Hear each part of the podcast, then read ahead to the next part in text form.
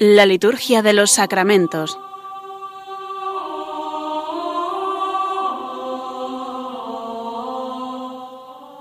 Con el Padre Juan Manuel Sierra.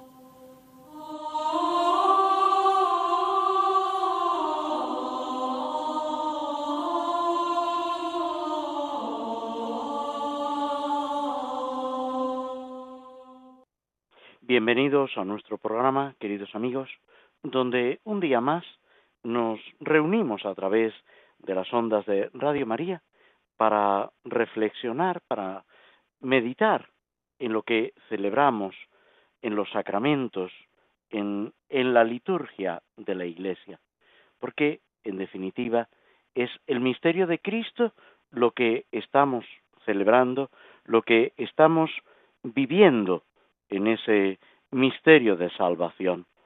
Hemos terminado ya esas solemnidades, podemos decir especiales, esas solemnidades del Señor que prolongan o vienen a continuación del tiempo de Pascua, con la Santísima Trinidad, el Corpus Christi, el Sagrado Corazón de Jesús, acompañado del Corazón de María, también la celebración de San Juan Bautista, de la Natividad de San Juan Bautista, este año trasladada precisamente por la coincidencia con la solemnidad del Sagrado Corazón de Jesús. Son, eh, digamos, encuentros, coincidencias que a veces en el, en el año litúrgico se dan, pero que el calendario romano, las determinaciones de, de la Santa Sede, eh, ya van previendo en cada momento para que no dejemos de celebrar nada de lo que es especialmente importante a través del año litúrgico. Seguimos, eso sí, con esa sucesión de los domingos del tiempo ordinario que ya nos van a acompañar hasta el final del año litúrgico que culmina con la solemnidad de Jesucristo, Rey del universo. Es empezar y terminar el año litúrgico mirando a Jesucristo para identificarnos con Él, para vivir ese misterio de comunión, de gracia, que a través de la redención de Cristo llega hasta nosotros, ilumina y transforma nuestra vida. En ese recorrido, lógicamente, está siempre presente la Santísima Virgen María. Hacíamos referencia hace un momento a esa celebración que acompaña al corazón de Jesús, el corazón inmaculado de María.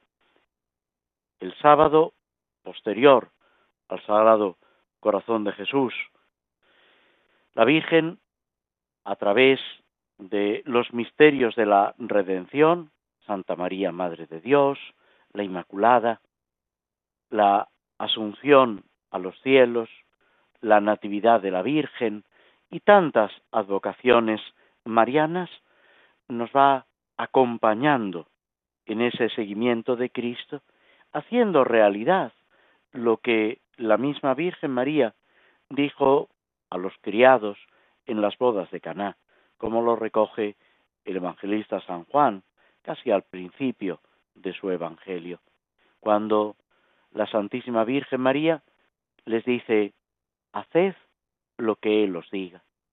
Esa recomendación de la Madre de Dios y de nuestra Madre sigue presente, sigue siendo plenamente actual y ojalá lo escuchemos de sus labios, lo acojamos en nuestro corazón, para que nuestro corazón sea semejante al corazón de Cristo.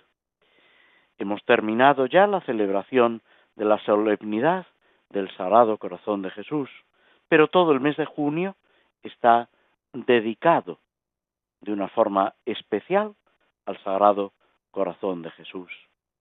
También en este día 27 de junio se celebra San Cirilo de Alejandría, obispo y doctor de la Iglesia. También se recuerda a la Virgen del Perpetuo Socorro. Ella es la que nos auxilia, la que nos socorre. También en algunos calendarios propios se celebra a San José María Escribá como un santo actual que a través de esa asociación de la Iglesia que él funda, busca sobre todo la santificación de los fieles. Todos debemos vivir esa llamada a la santidad que el Concilio Vaticano II repitió con tanta fuerza, con tanta insistencia. El día 28 celebramos a San Ireneo, obispo, mártir, verdadera lumbrera de la Iglesia que con su doctrina en el siglo II guía a la Iglesia y nos muestra esa tradición que desde los apóstoles llega hasta nosotros, manteniendo incólume ese depósito de la fe, lo que debemos vivir y enseñar. Y el 29 de junio, esa gran solemnidad de San Pedro y San Pablo, apóstoles, cimiento de la Iglesia, que con su palabra, con su vida, con su muerte, nos alientan a seguir a Cristo por encima de todo. La Iglesia los venera como fundamento de la Iglesia, como grandes evangelizadores. Es motivo de alegría para nosotros, pero es también un reto para empeñarnos en la evangelización, en la enseñanza del nombre de Cristo, como ellos hicieron, como decíamos, con su vida y con su muerte.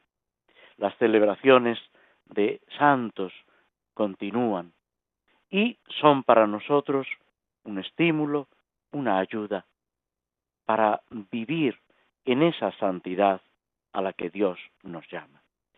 Nos detenemos unos momentos escuchando un poco de música antes de pasar al tema central, podemos decir, de nuestro programa, que es el comentario y la reflexión sobre las misas y oraciones por diversas necesidades que aparecen en el misal romano actual. Concretamente, estamos con el formulario número 17 por la unidad de los cristianos.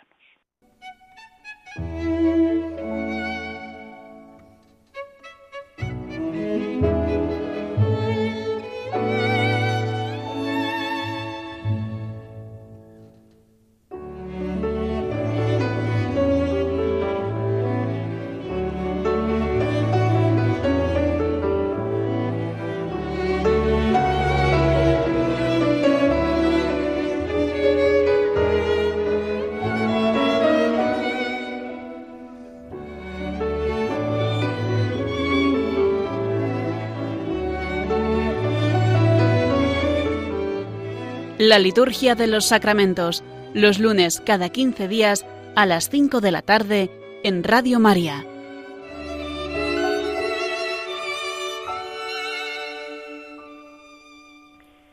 En este comentario de las misas por diversas necesidades, nos habíamos detenido en la oración sobre las ofrendas del primero de los formularios, son tres, que el misal nos ofrece para pedir por la unidad de los cristianos, lo que Jesús, después de la última cena, había pedido a los apóstoles, que sean uno para que el mundo crea.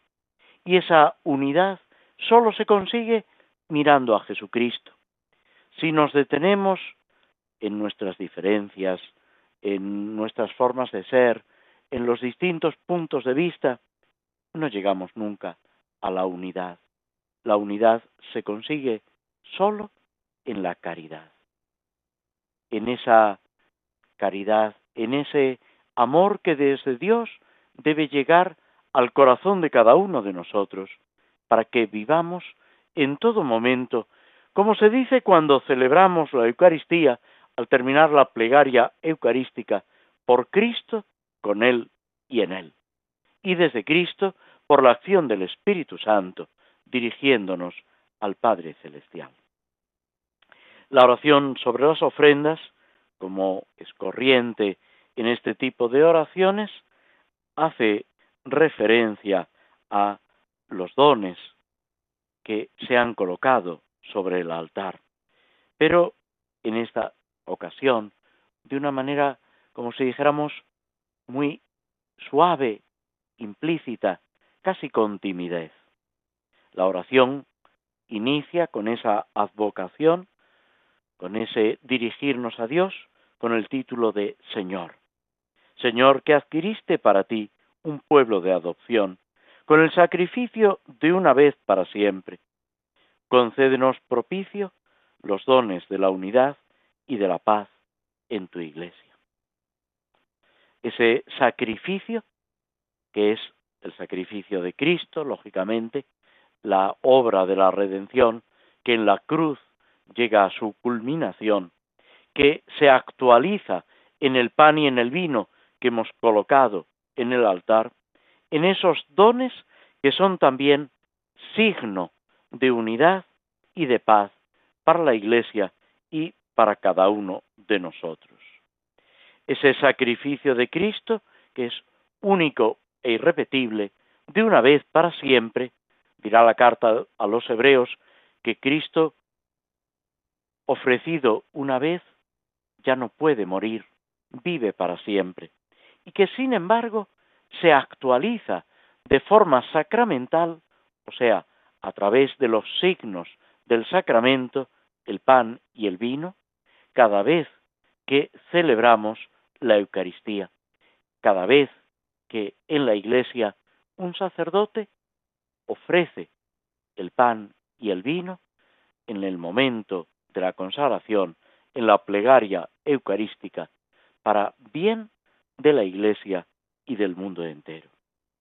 Aquí se subraya también esa unidad y esa paz que debe existir en la iglesia, esa unidad que nosotros con nuestros pecados, con nuestros egoísmos, rompemos y que sin embargo el Señor se empeña en restablecer.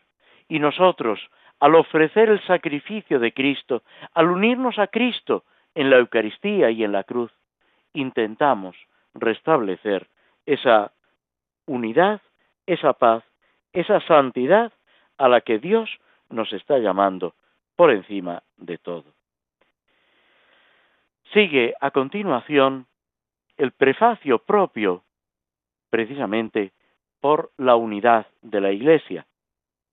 De los tres formularios es el único que incluye el prefacio, que por supuesto se recomienda su uso también en los otros dos formularios B y C que siguen a continuación.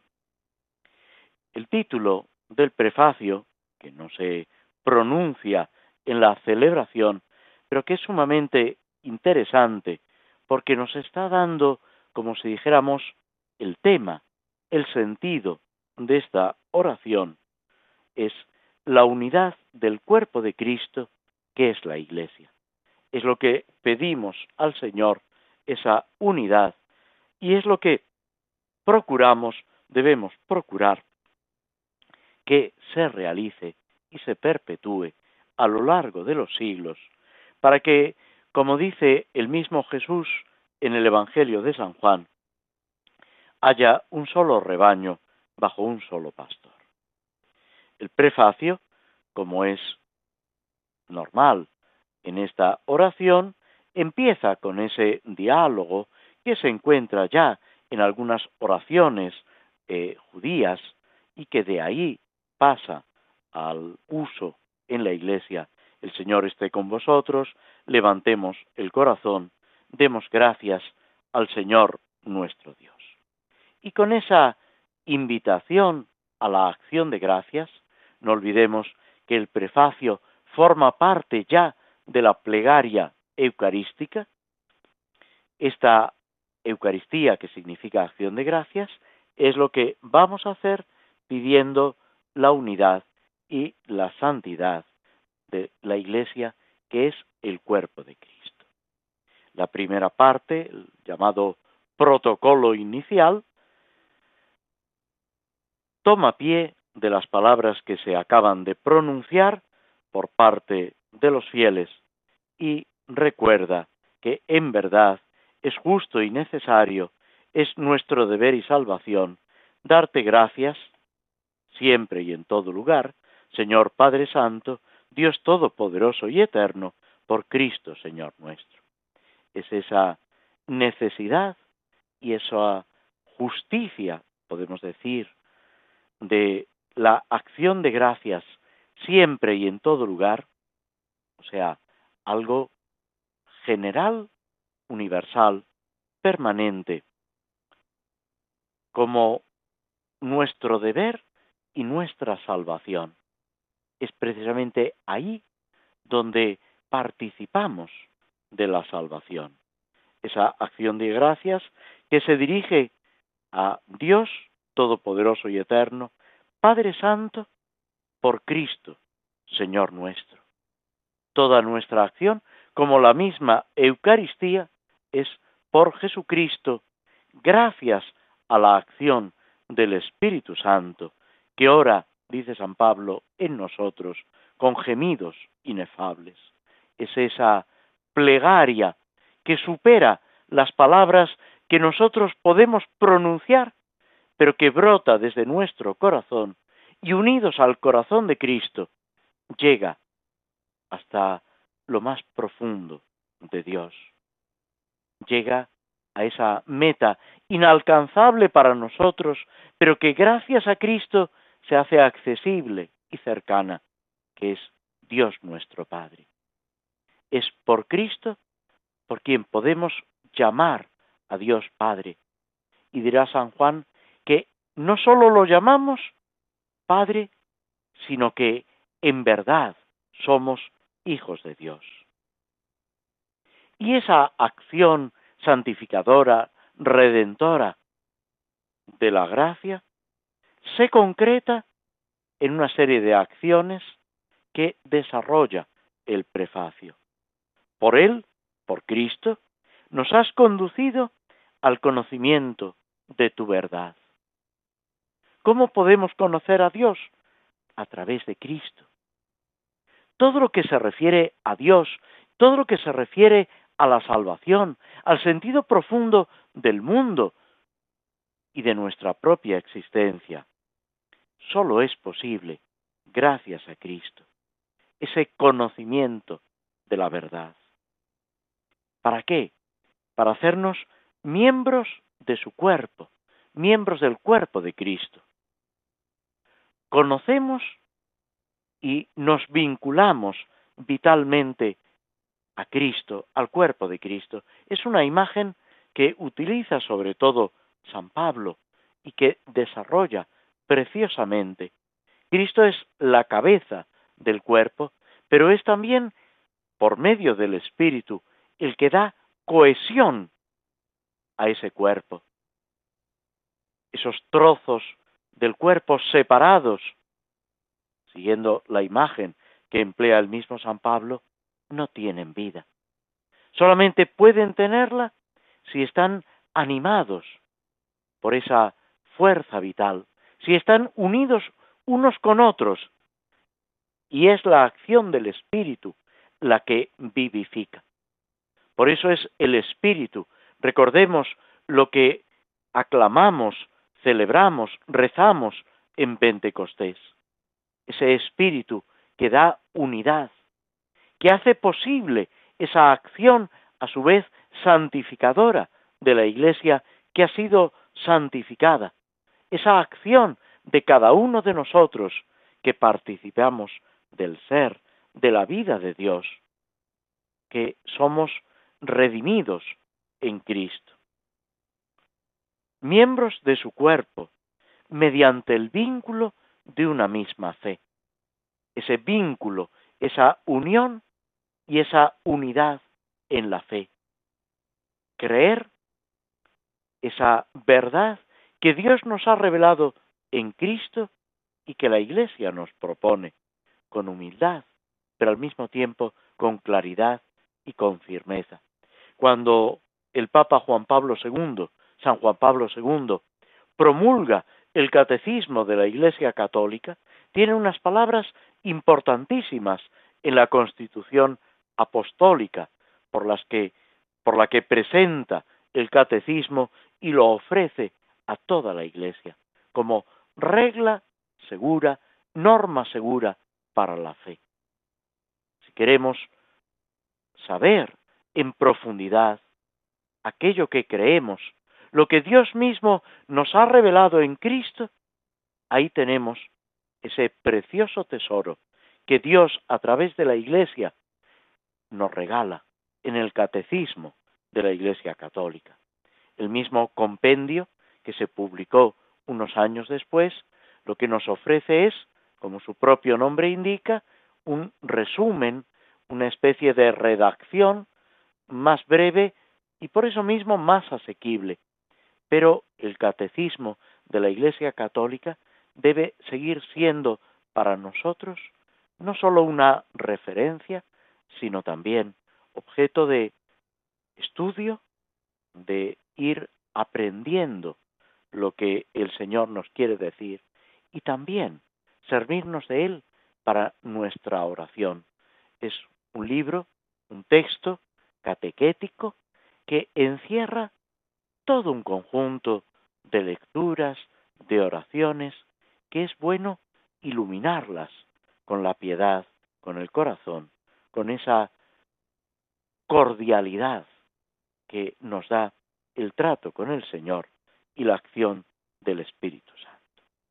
Pero esa misma fe de la que nos habla el prefacio va vinculada también a un mismo bautismo.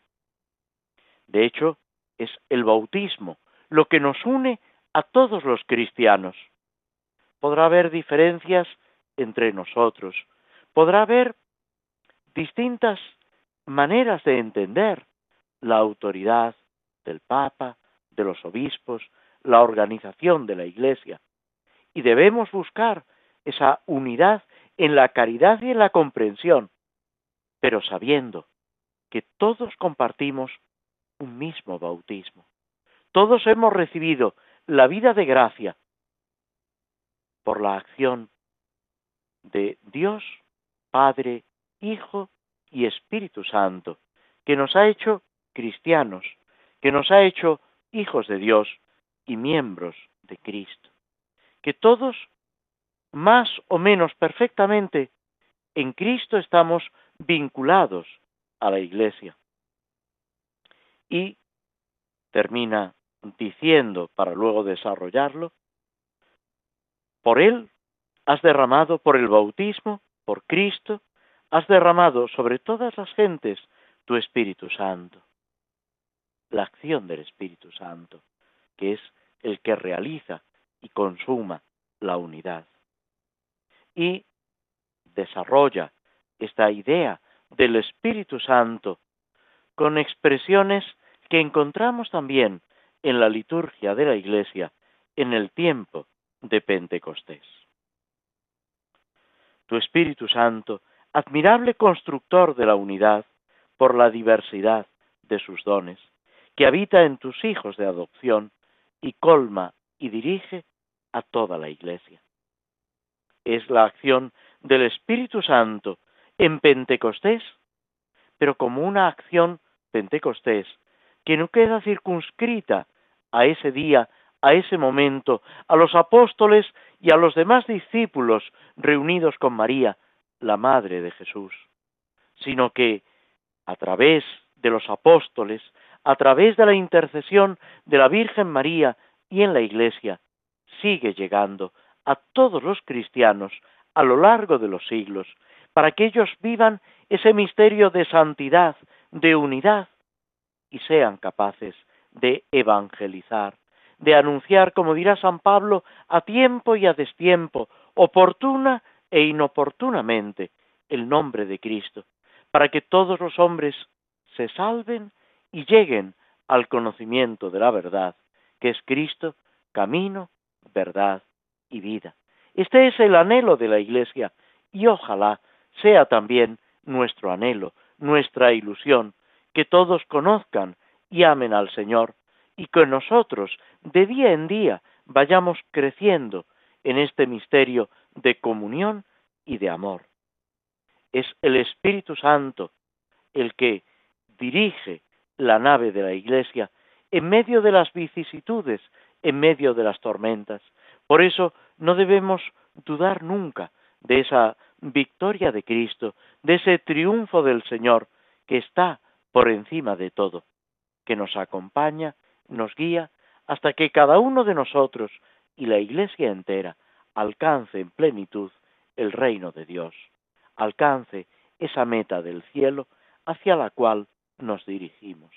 Por eso el prefacio termina, como todos los prefacios, con esa invitación a unirnos a los coros angélicos, en ese canto de alabanza, que es una pieza, una oración que está ya en el Antiguo Testamento, ese santo, santo, santo, el tres veces santo, el santísimo, podemos decir, que es nuestro Dios, creador del cielo y de la tierra, y que lo llena todo con su gloria, y que nos manda a Jesucristo, el que viene en nombre del Señor, para que también nosotros vivamos en la redención y unidos a Cristo, seamos para siempre miembros de su cuerpo, vinculados a Él por la caridad. Nos detenemos aquí unos momentos escuchando de nuevo un poco de música que nos ayude a asimilar, a reflexionar todo lo que ha ido presentando la liturgia sobre la unidad de los cristianos, sobre la acción del Espíritu Santo en la Iglesia y en cada uno de nosotros, que es un regalo y al mismo tiempo un reto para nuestra santificación.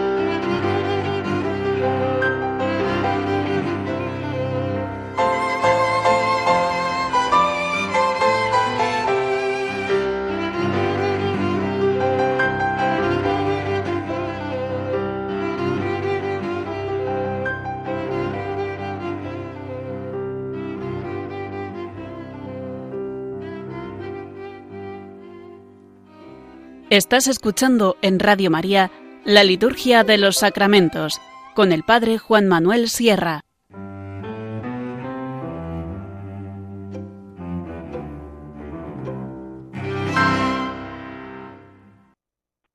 Seguimos en nuestro programa con la lectura y el comentario de los salmos.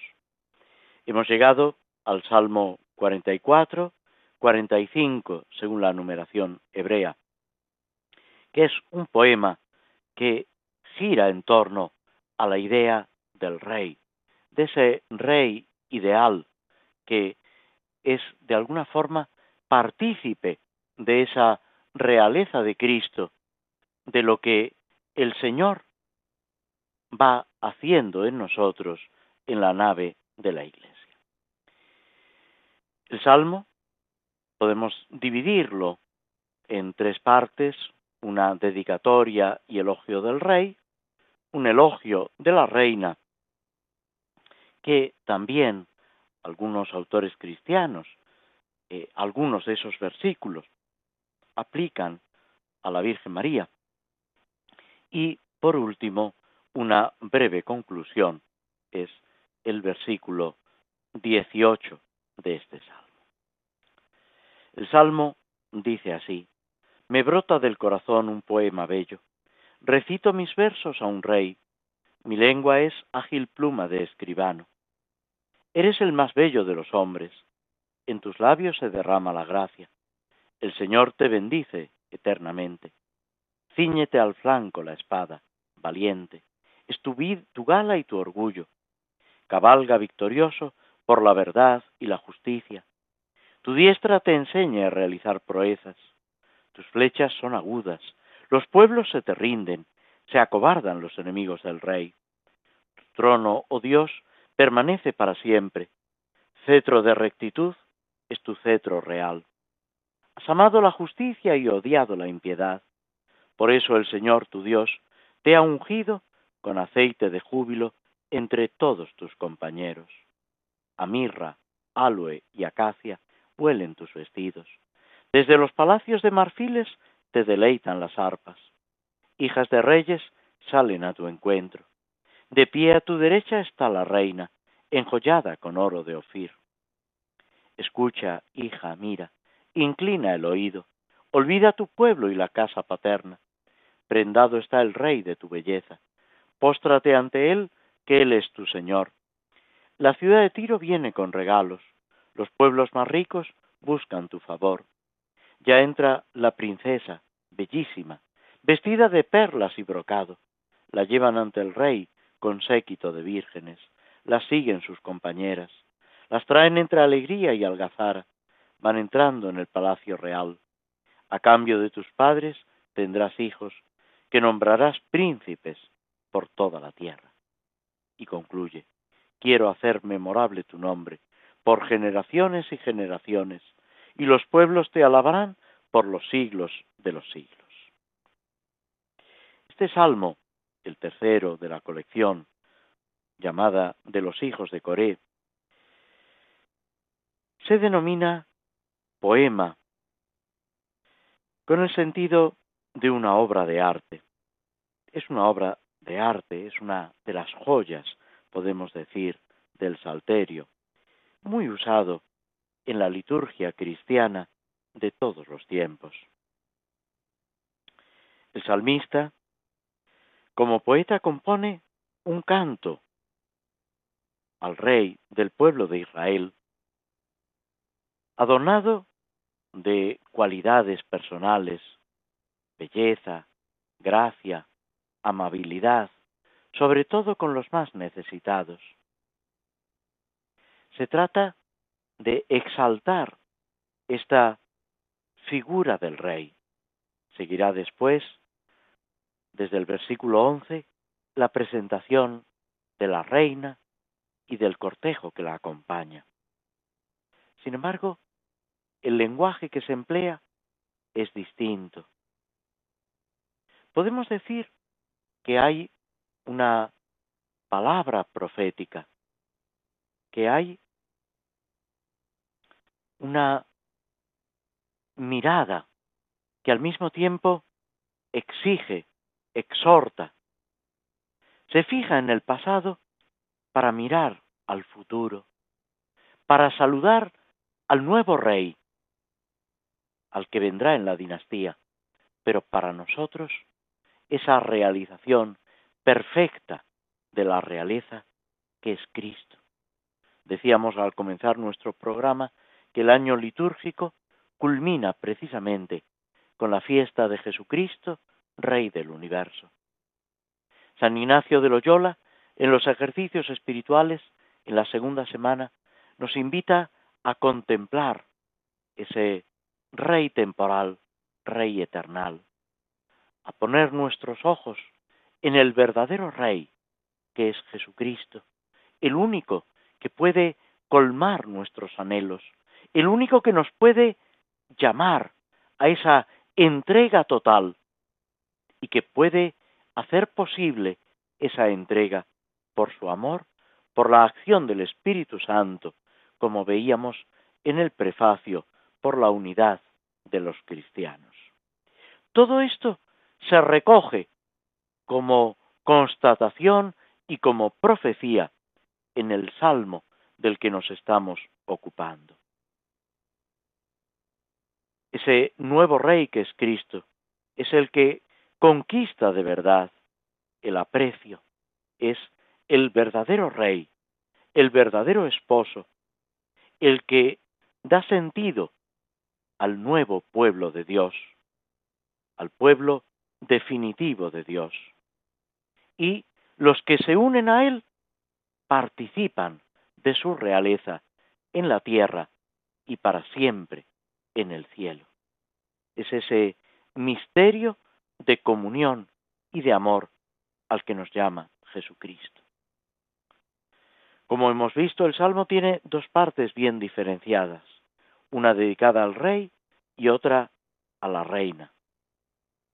Pero en ambos se exalta al rey, a la reina y al rey a través de la reina.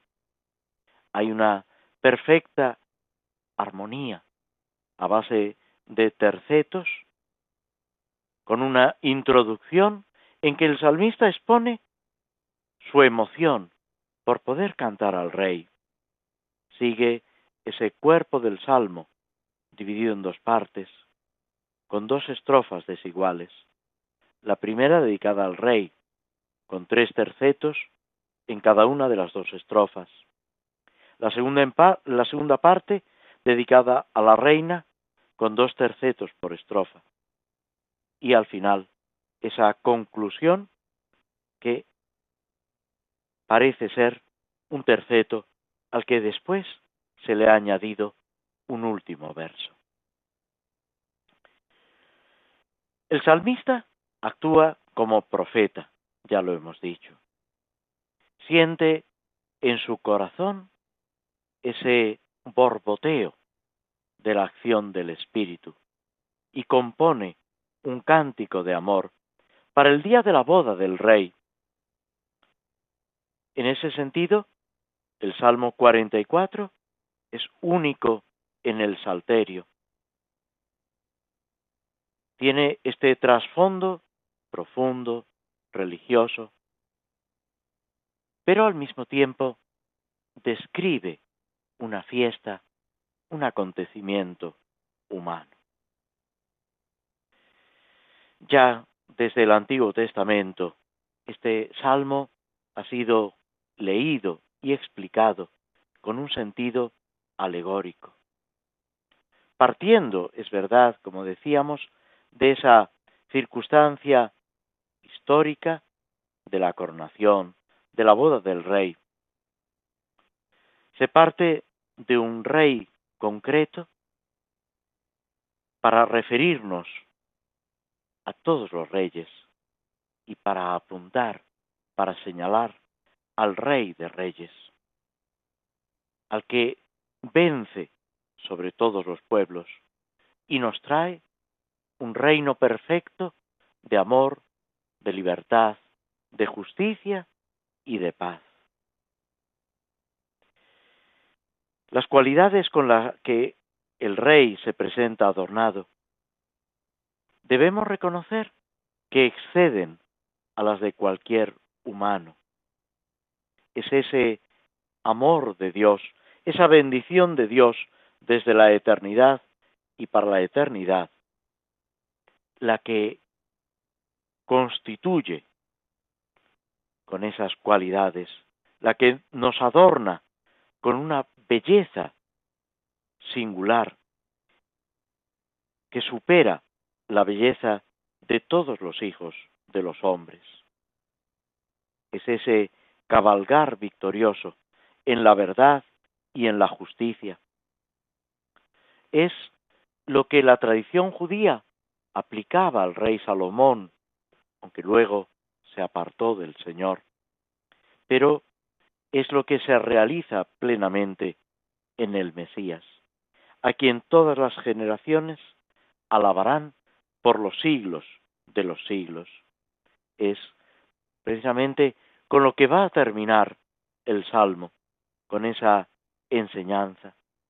Por eso nosotros podemos aplicarlo a Cristo y ese reino también a la Iglesia.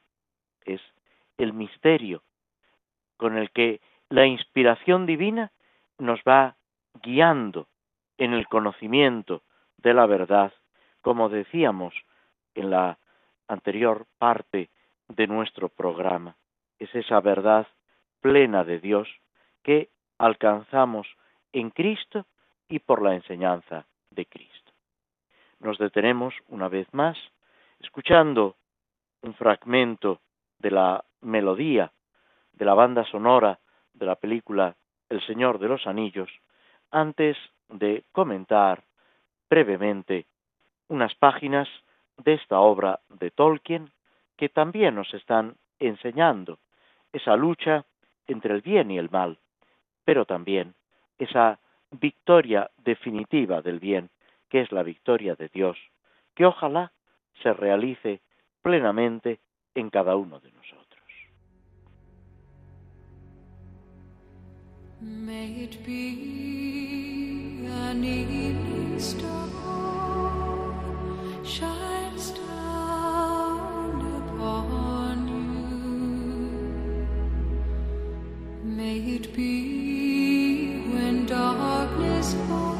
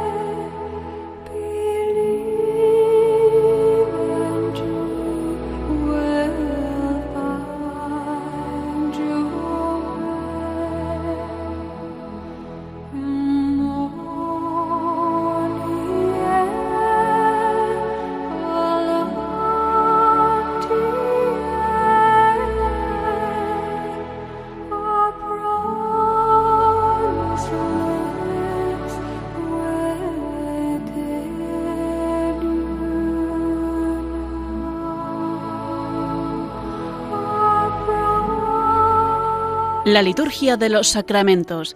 Conoce qué se realiza y por qué de la mano del Padre Juan Manuel Sierra.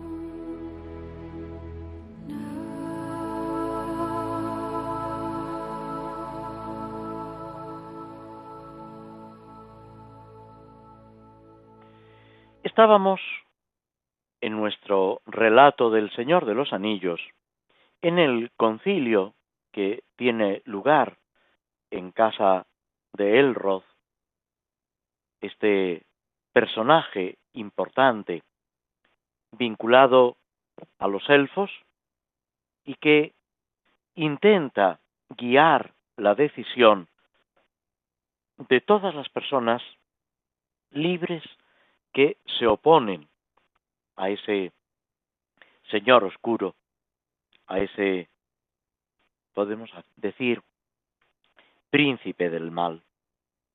Y en esta reunión está Gandalf, el mago, como el último que participa en el debate, exponiendo lo que ha pasado, cuál es la situación a lo que hemos llegado, para poder adoptar una decisión, una solución que sea justa y adecuada.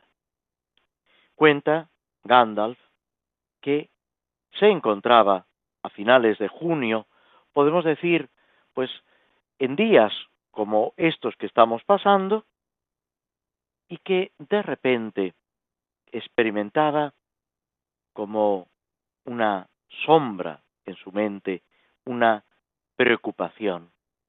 Él lo denomina un presentimiento de peligro, como una corazonada, sin saber exactamente a lo que se enfrentaba, cuál era el peligro que lo amenazaba, a él y a sus amigos.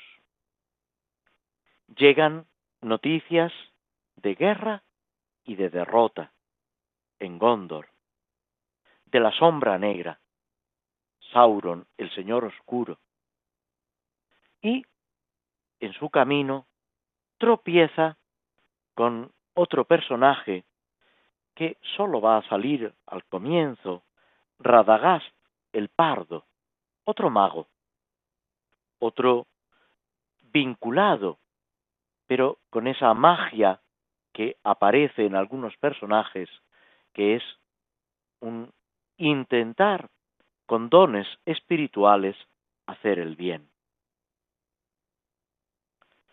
Señala Gandalf que hacía mucho tiempo que no se encontraba con Radagast. Y éste, cuando lo encuentra, le dice, estaba buscándote. Pero soy un extraño en estos sitios. Todo lo que me habían podido decir es que estabas en una región salvaje que lleva el raro nombre de comarca. Gandalf le dice que efectivamente que así era y que de hecho se encuentra muy cerca de la comarca. Radagast le dice que ha recibido una misión urgente, que las noticias son malas.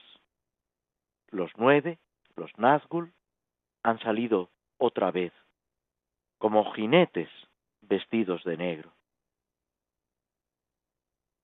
Y por donde quiera que pasan, piden noticias de la comarca. Gandalf le pregunta, ya estremecido ante la gravedad de las noticias que le está dando. ¿Quién te lo ha dicho? ¿Quién te envió? Saruman, el blanco, responde Rádagas, me mandó decirte que si te parece necesario, él te ayudará, pero tendrías que pedírselo enseguida o será demasiado tarde. Estas palabras que Tolkien pone en labios de Radagast, transmitiendo el mensaje de Saruman son importantes. Si te parece necesario, Él te ayudará, pero tendrías que pedírselo enseguida. Es necesario solicitar la ayuda. Es necesario, digámoslo, digámoslo de otra forma, dejarse ayudar.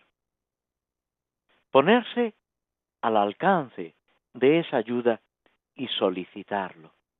Lo veremos después en otros lugares de nuestra narración cómo es necesario desear, pedir, para poder recibir. El Evangelio dirá, quien busca encuentra, al que llama se le abre. Abrir nuestro corazón, sentir, como dirá la liturgia en el tiempo de Cuaresma, hambre de Cristo, verdadero pan de vida. Gandalf se siente reconfortado por el mensaje de Radagast. Este mensaje, dice, me dio esperanzas, pues Saruman, Saruman el Blanco, es el más grande de mi orden, esa orden de magos. Saruman estudió hace tiempo las artes mismas del enemigo. Y gracias a él nos pudimos adelantar en más de una ocasión. Gandalf reconoce que hay quien sabe más que él, quien le puede ayudar, y no va a tener problema, dificultad en solicitar la ayuda. Le advierte Rádagas, para terminar, que debe darse prisa, porque ha perdido mucho tiempo en encontrarlo. Gandalf, a su vez, le pide otro favor. Necesitaremos tu ayuda. Manda mensajes a todas las bestias y pájaros que son tus amigos. Radagast, un poco como la misma imagen que vemos en San Francisco, es un mago que cuida de la creación, que cuida de los animales, de las plantas, que vive en armonía con lo creado, en diálogo con todo lo que le rodea. Por eso Gandalf le hace esta petición. Manda mensajes a todas las bestias y pájaros que son tus amigos. Diles que transmitan a Saruman y a Gandalf todo lo que sepan sobre este asunto. Dirá el Evangelio, quien no está contra vosotros, está a favor vuestro. Esa cordialidad de todo lo que nos rodea. Esa cordialidad en la que estamos llamados a vivir, a crecer y al mismo tiempo derramar en las personas, en las criaturas que nos rodean, viendo a Dios en todas las cosas y todas las cosas en Dios. Con esto damos por terminado nuestro programa. Os agradecemos a todos vuestra presencia, vuestra compañía a través de las ondas de Radio María. Os deseamos un feliz final de junio y un buen comienzo de julio, donde si Dios quiere volveremos a encontrarnos a través de las ondas de Radio María. Hasta entonces, muy buenas tardes.